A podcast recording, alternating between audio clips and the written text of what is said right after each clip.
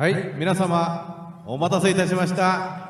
ここからはひとりさんのお話です。皆様大きな拍手をお願いいたします。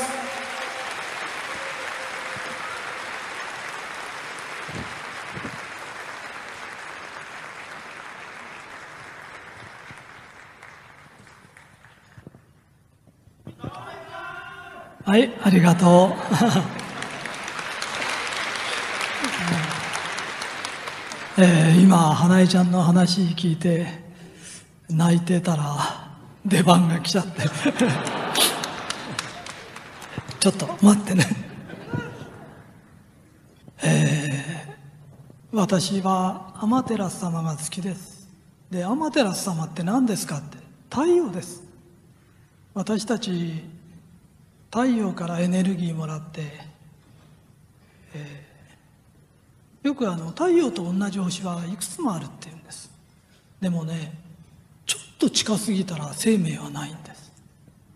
ちょっと遠すぎたらもう今度寒くてね生命ってないんです、えー月やなんかがずっと回っててくれるからね地球って守られてるの。隕石やなんかねあのぶつかってこないのはね大石様守ってくれてて、えー本当にね絶妙のバランスがあるからね、えー地球って守られてるよ、えー生命っていうのはね俺たちは昔海志湖とか山志湖とかって言ったでしょ？あれ志湖っていうのはお日様の子供し死の子。あ私死と死が言えないからごめんね。江戸っ子だからね。海し子山男の子は死子お日様の子供だよ。って使命って女の子は何々使命何々使命で使命っていうのはお日様の娘だよって。死の太陽ね。太陽とは生命の元なんだよ、えー太陽ってすごい偉いの、えーみんな出ておいでとかって言わないの。好きなだけ当たんなっていう。中にはモグラみたく嫌だっつって潜ってんのもいるの、はいもうメメズなんか当たると乾燥しちゃうからね。でもね嫌がってるモグラもメメズもねもし太陽が出なかったら大地は凍りついちゃうんだよ。だからみんなね好きなだけ当たりなって、えー命の元なの。でそれで集金しないの。ここが違うの、えー無償代だからね、えー朝出てきたからってね太陽代取られるとかそれないでしょ？えー与えて与えて与えてそれで集金しない人。大好きです。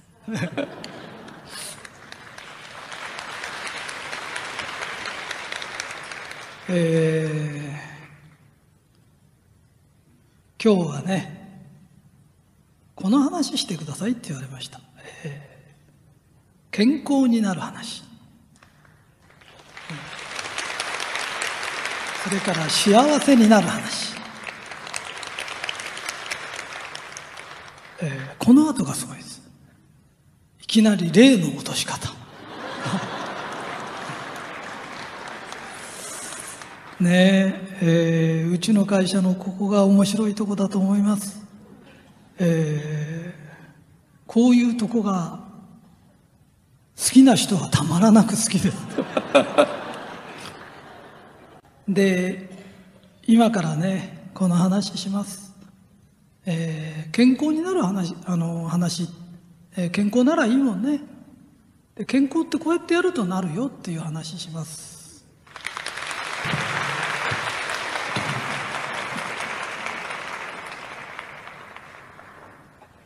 ありがとうございます。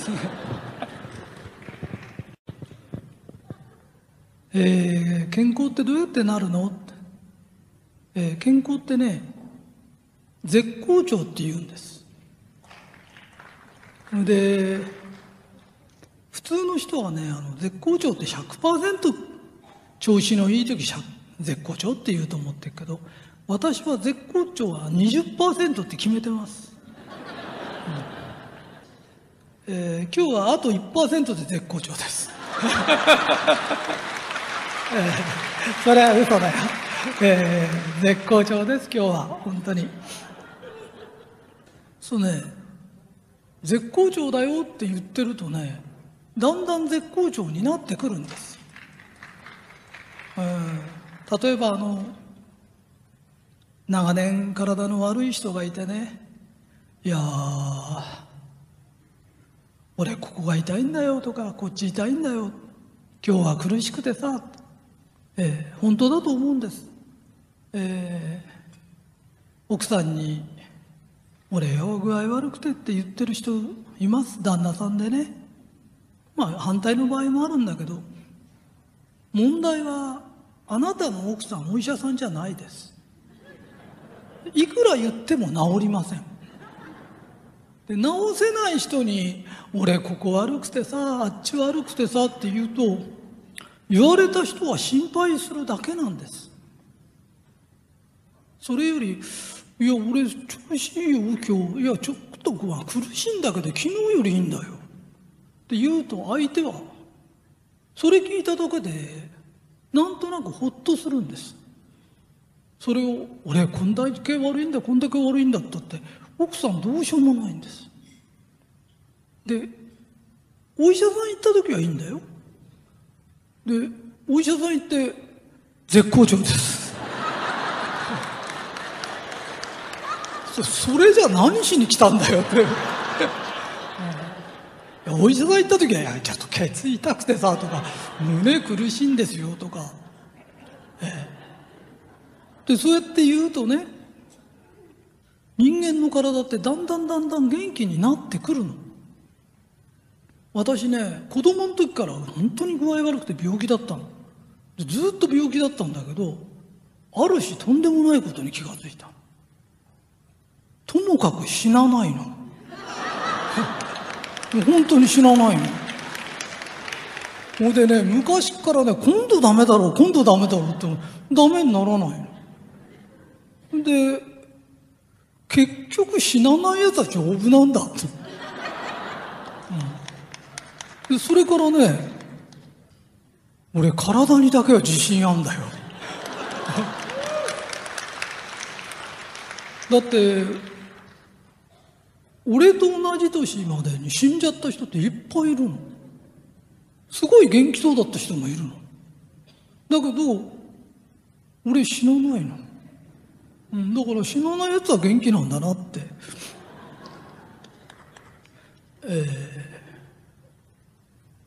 自分の奥さんやなんかにもね「俺調子いいよ」とかね自分の周りが安心するような言葉これを言ってると奇跡が起きるの。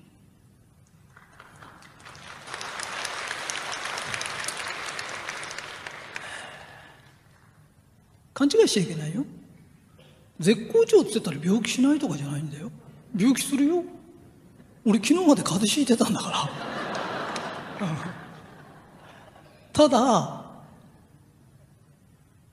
治りも早い。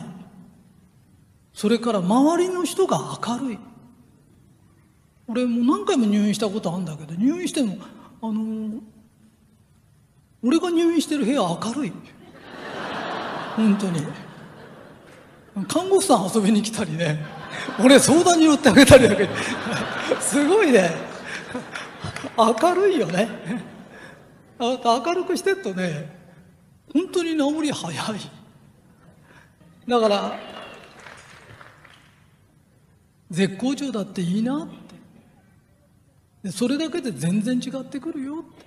それから幸せになりたかったらね幸せだっていいなって。先にだよ。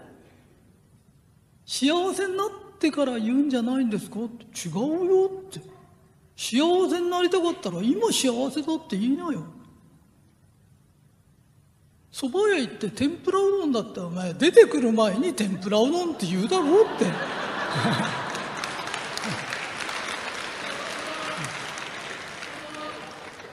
出てきてから言いますったらずっと出てこないぞ、うん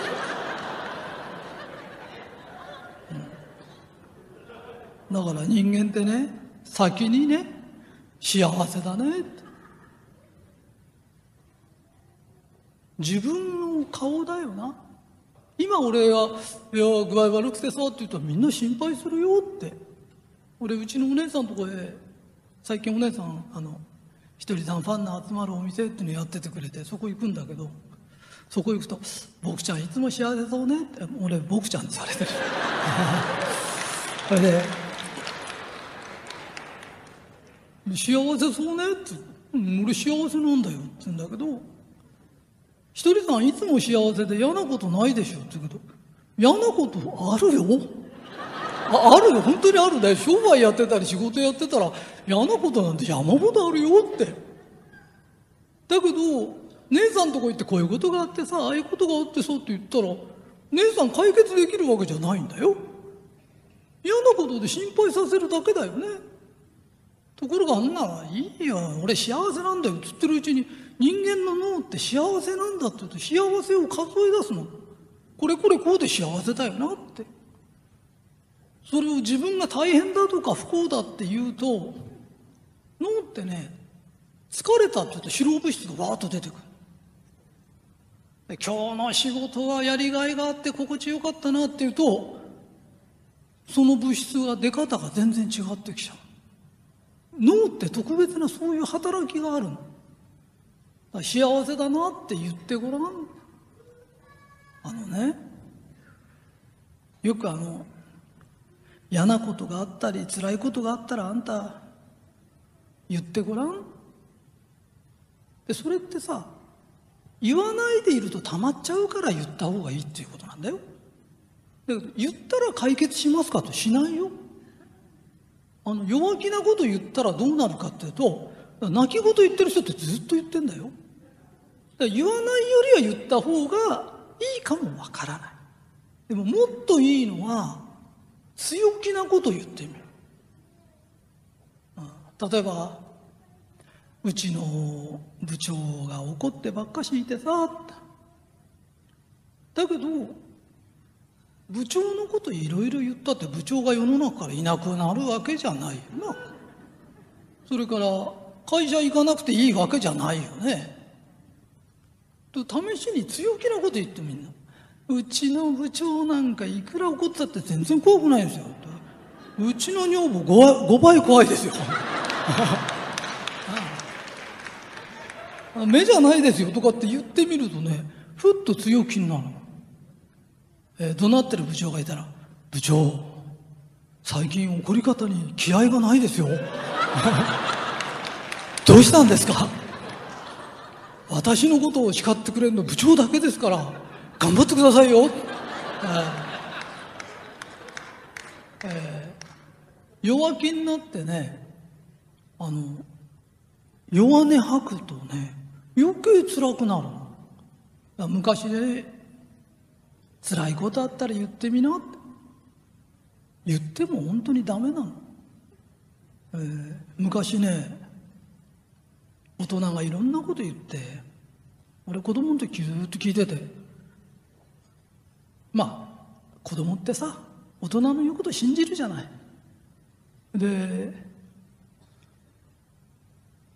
猿とらっきょうの話があってさ。猿にらっきょやるとね猿がらっきょの皮むくんだって。それで最後までむくと全部皮だから怒ってねヒステリーを起こすんだって、うん、それ聞いたもんだからまたね駅前に猿飼ってるとこがあったの。それでお小遣いでらっきょう買って持ってったの。そしたらね猿らっきょう握ったら剥くと思ったらねこうやってポンって捨てたの。はい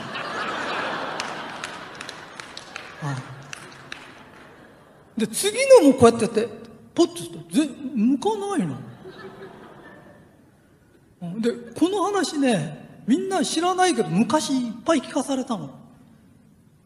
うんもっとすごいのはねあのアイヌの熊退治って話があってこれがねすごい話ででね、えー、北海道のシグマがね人を襲う時にこうね立ち上がってこうこうやって襲いかかるんだって。とそこへそのアイヌの人はねナイフを持ってって中には飛び込んで入っちゃうんだってこうこうなった時ね。で俺も子供にそう心にそうかそうかと思ってたんだ。したらシグマはね手がここまで来ないんだって。だから中に入っちゃうと平気だからそれで喉を一突きにして熊を捕まえるって。だそうかってずっと信じてたの。それで生まれて初めて北海道行った時ね熊牧場ってのがあって。そこ行ってねシグマ見てたらこの辺バリバリ書いてんだね。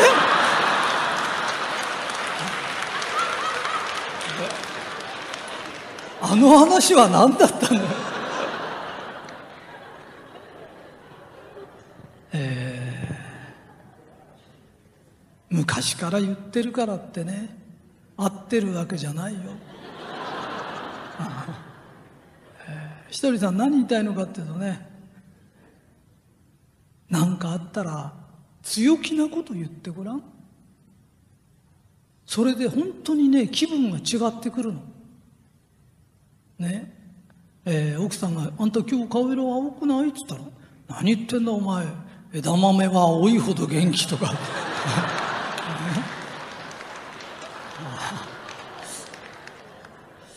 で、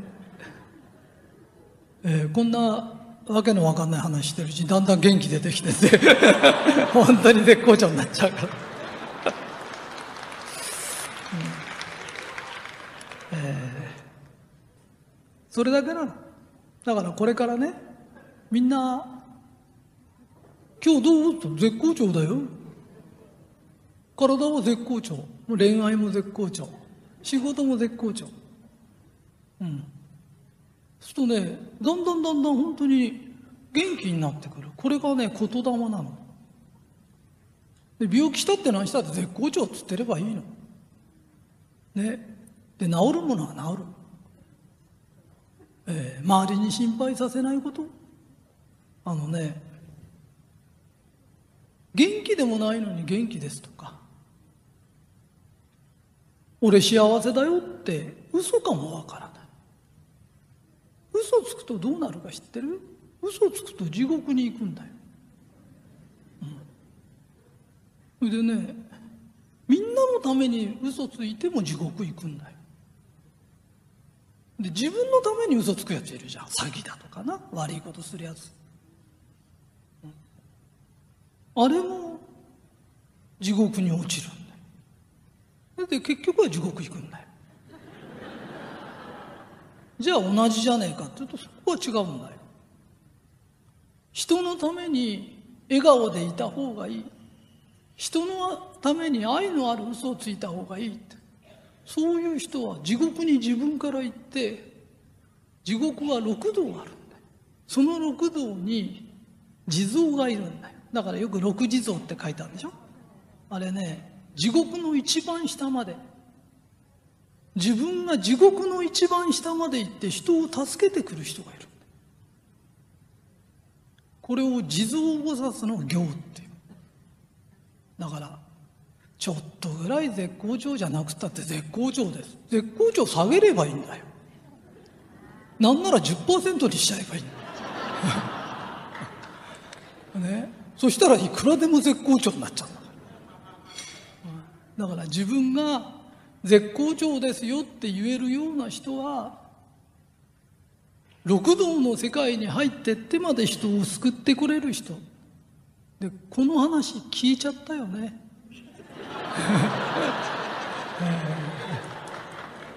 この話聞いちゃった人は六地蔵の修行に入る時期です。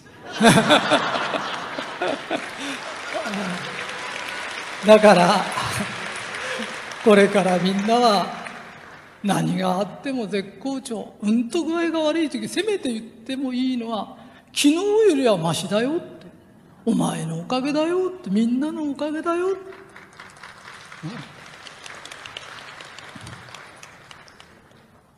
本当に幸せってすぐそばにあります。言えば出てきます。ほぼ天ぷらうどんと同じ原理幸せといえば幸せが出てくる。絶好調といえば絶好調が出てくる。これが言霊の作用です。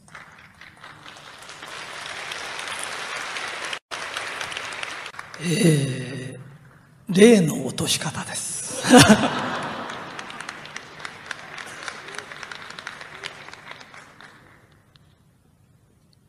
えー、この前ねまあこれ霊がいるとかいないとかって信じられない人は全然信じなくていいよ。えー、この前とんこ姉さんのお店行ったらね鍼灸師の方が来ててだからなんかね引っ越したらしいの。で引っ越したらそこお客さんも来るけど霊の通り道で霊がやたら来るらしいの。でも夜になると疲れてねバタッと倒れちゃうぐらいね霊が来るらしいの。それでも来てる時からもう疲れちゃって疲れちゃっていられないんです。じゃあ例の落とし方を教えてあげるからねやってごらんっていう。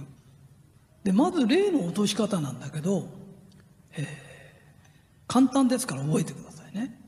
例がついたら早く落としたいとか思っちゃダメなの。例がついたらどうするかっていうとゆっくりついてなよ。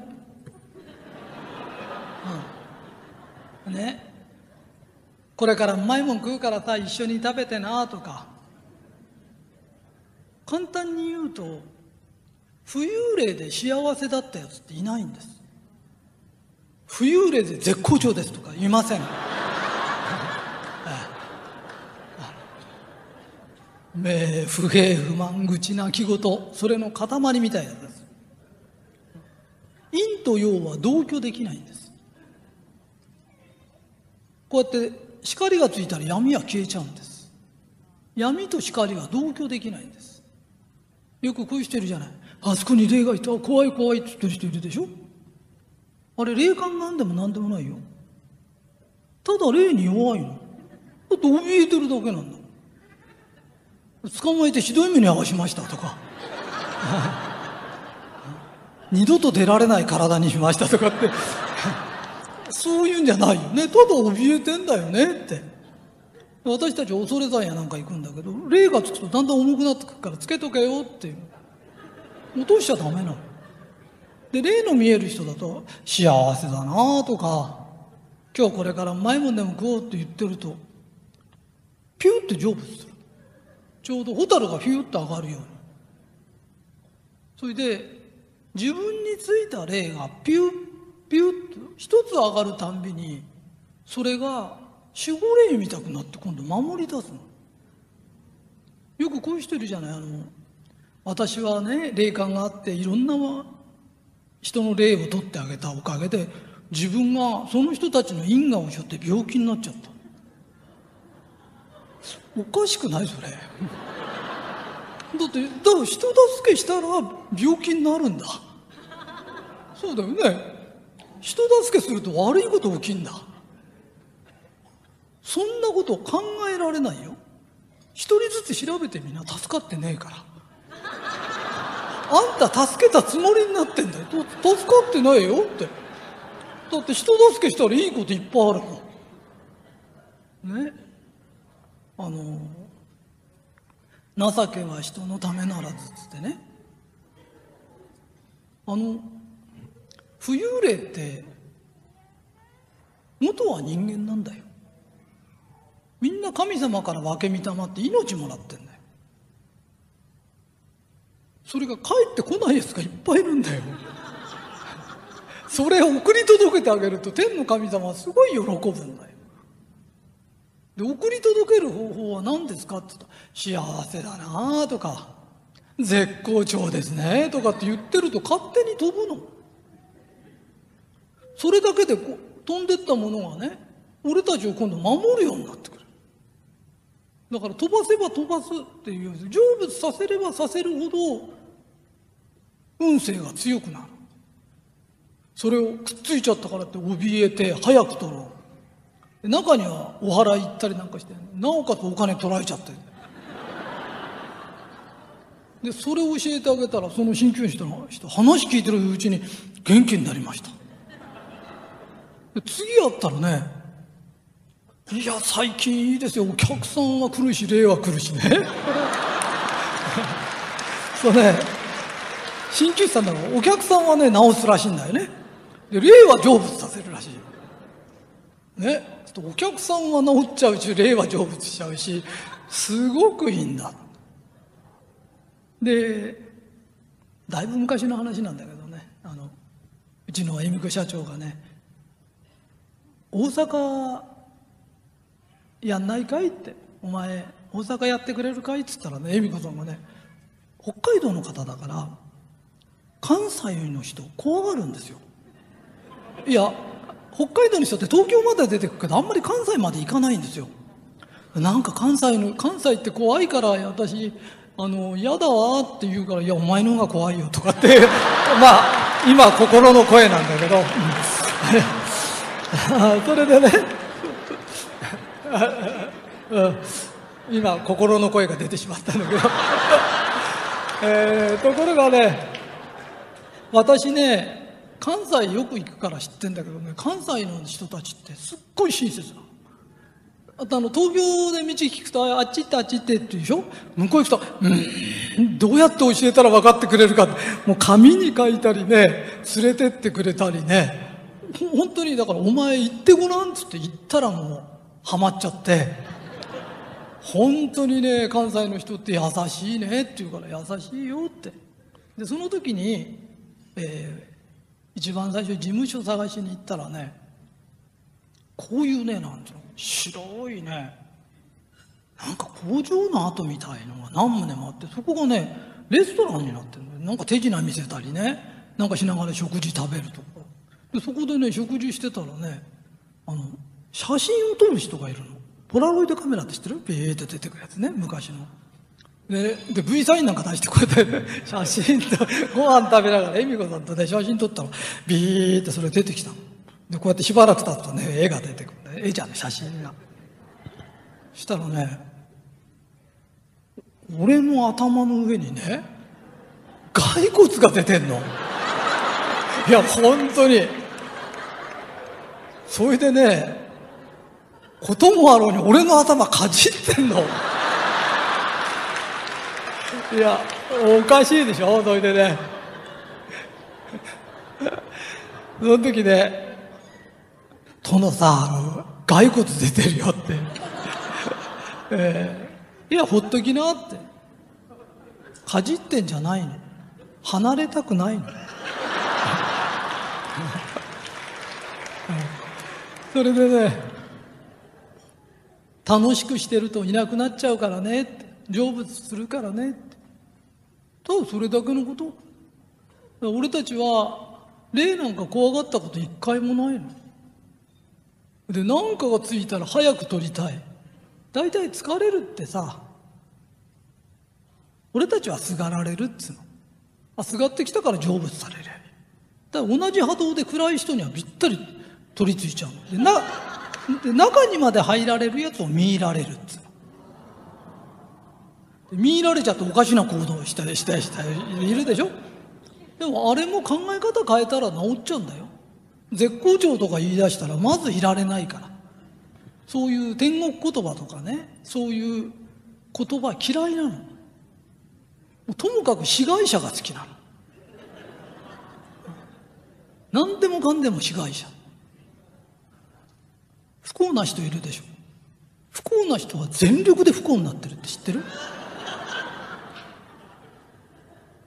顔ね。不幸そうな顔してて不幸そうな髪型。不幸そうな服の色。不幸そうなことばっかし言ってんの。人生にいいこともあったの。それは言わないの。嫌なことだけチョイスしてずーっと。本当だよ。あの光もんつけなって。一杯のかけそばって話知ってる？知ってるでしょ？えー家族3人で暮れに来て一杯のかけそばを頼むって言うんだけどあれだってここにキラキラする指輪ね。1000円のでもいいから指輪でもしててこうやって開けた時指がギラギラっとしたらさなかなか3人で一杯ってわけいかないよ。3人で一杯ってわけいかないような人は3人で一杯食うような人生を送らないの。3人で一杯が似合っちゃうような格好してっからダメなんだよ。あ。いやあほ本当なんだよ。それで3人で一杯蕎麦屋で食うんだったら家で買ってきて食えばいいんだよ。そうすりゃ3人でたらふく食えるんだから。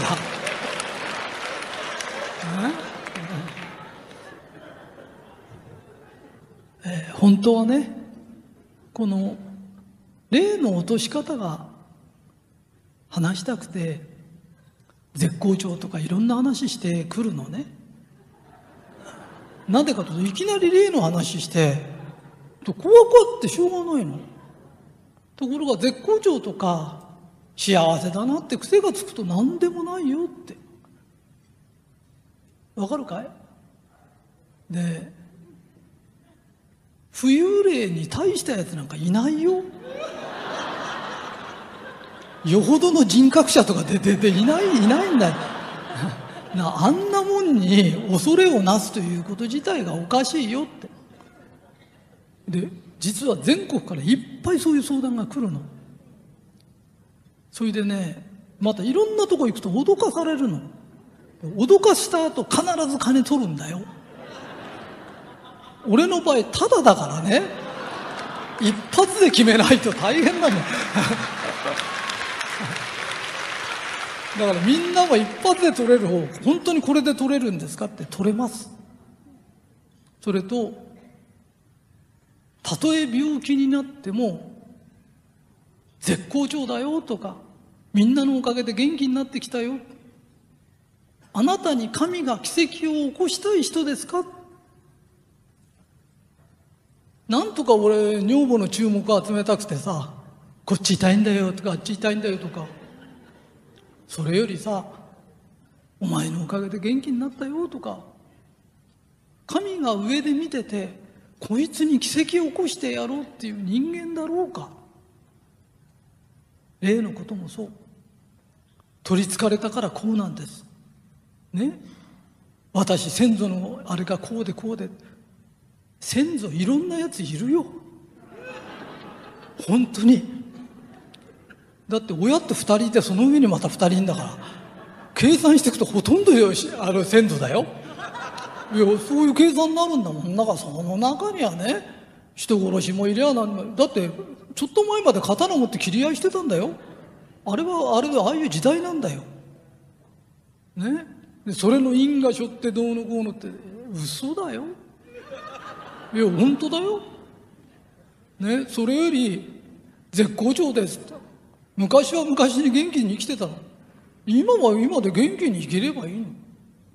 たったそれだけです。えー本日は非常に順調に話が進みましたので、えーどうもありがとうございました。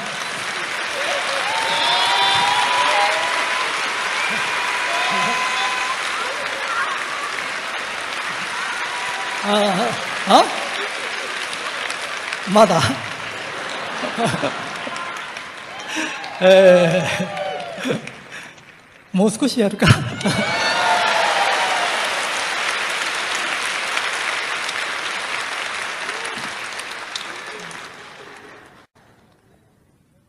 何でもいいよね。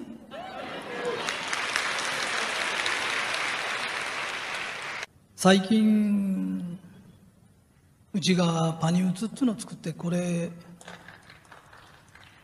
なんか普及したいんだけどどうせだったら今年の正月言葉が出た。別に信じなくていいよ。で言葉と字が出た。共にっていう言葉が出た。でその友が友達の友なの。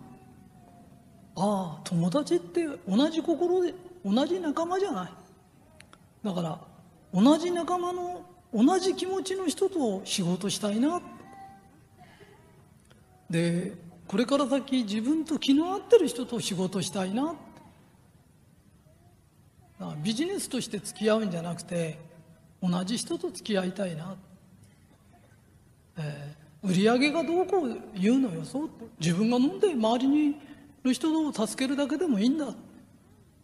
あのいくらうんと売ってくれても心が同じじゃなかったらそういう人と行くよりも共に歩ける人と歩いた方がいいなって。そんなことを思って今全国的にひとりさんと一緒に歩ける人いたら歩こうって別に権利金もいらない省庁金もいらない。そんなのいらない。俺お金持ちだもん。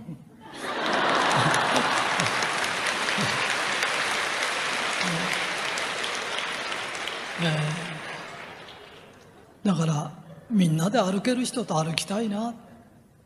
で楽しい方がいいよね、えー、で私仕事の話ってめったにしないから仕事の話ってこれぐらいで終わりなの。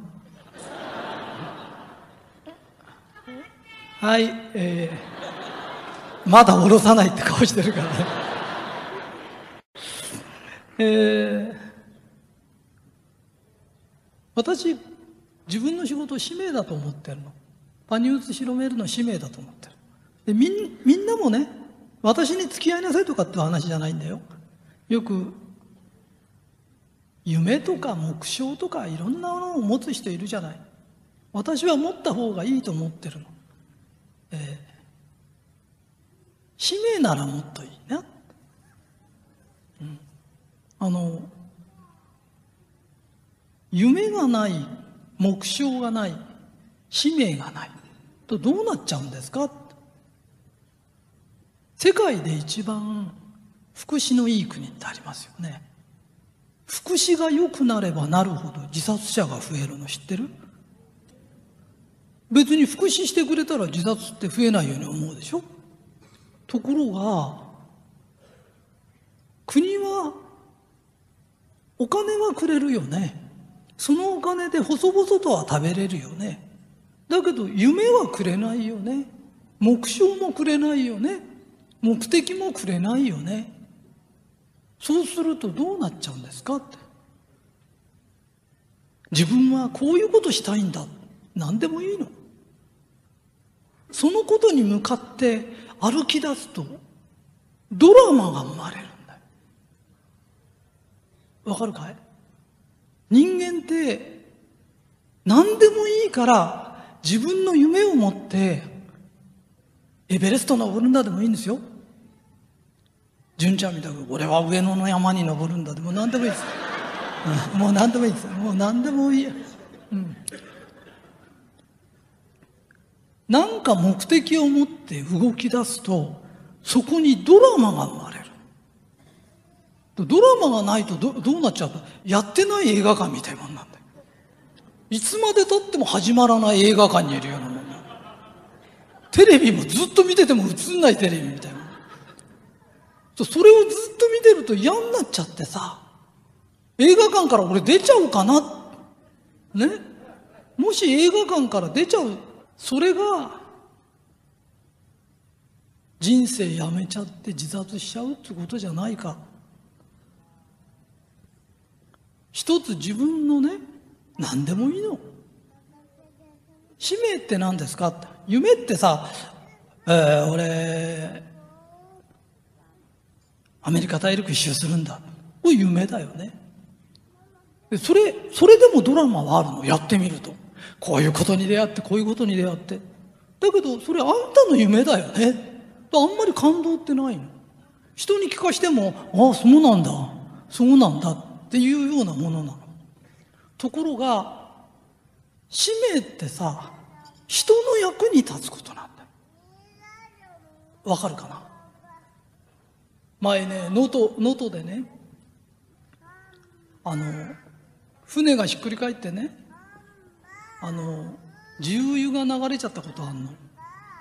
その時に一生懸命ねあの真冬の海にボランティアで出かけた人がいるの。その人が重油を取ってたら町の人たちがお身をつけてくれたりとか本当に喜ばれることをすると使命感ってのが湧くの。だからそんなに遠く行かなくてもね。今私はファニーウツヤなんかやっててあの手紙みたいの来るとすっごい嬉しいの。自分のやってることが誰かの役に立ってんだ。って言った時ね人ってねすごく楽しくなるように神様が作ってくれてある。これから日本ってもう豊かになった国なの。おしんの時代に比べたら全然違うじゃない。でこの豊かな時にみんなが求めてるのは自分が少しでも参加できる使命じゃないか。だからうちの特約の人が使命感持ち治ったお客さんが小雑誌でも配ってくれるの手伝ったりとかそこにドラマが生まれるの。人間って食事だけ与えられたら生きられるんじゃないの。戦後はみんな自殺もしなかったっての。はお腹減ってたの。食料を手に入れただけでドラマがあったの。買い出しに行ってもドラマがあったの。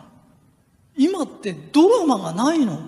ご飯に対するドラマがないの？だから豊かになったからいいでしょって言うけどドラマがないの？それでテレビ出ると毎日いろんなドラマやってるけど自分のドラマが欲しいの？わかる？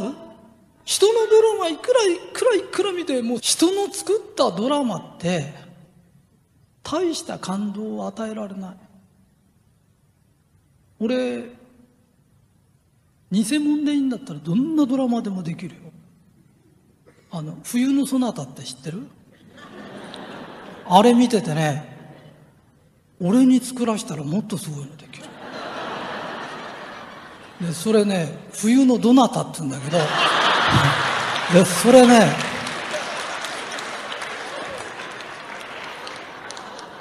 ある男の人と女の人がね愛し合ってんだけど別れて2年後に会おうっていう。で2年後にね冬の寒い日に女の人に会いに行くとねその人がね男の人の顔見て「どなた?」っていう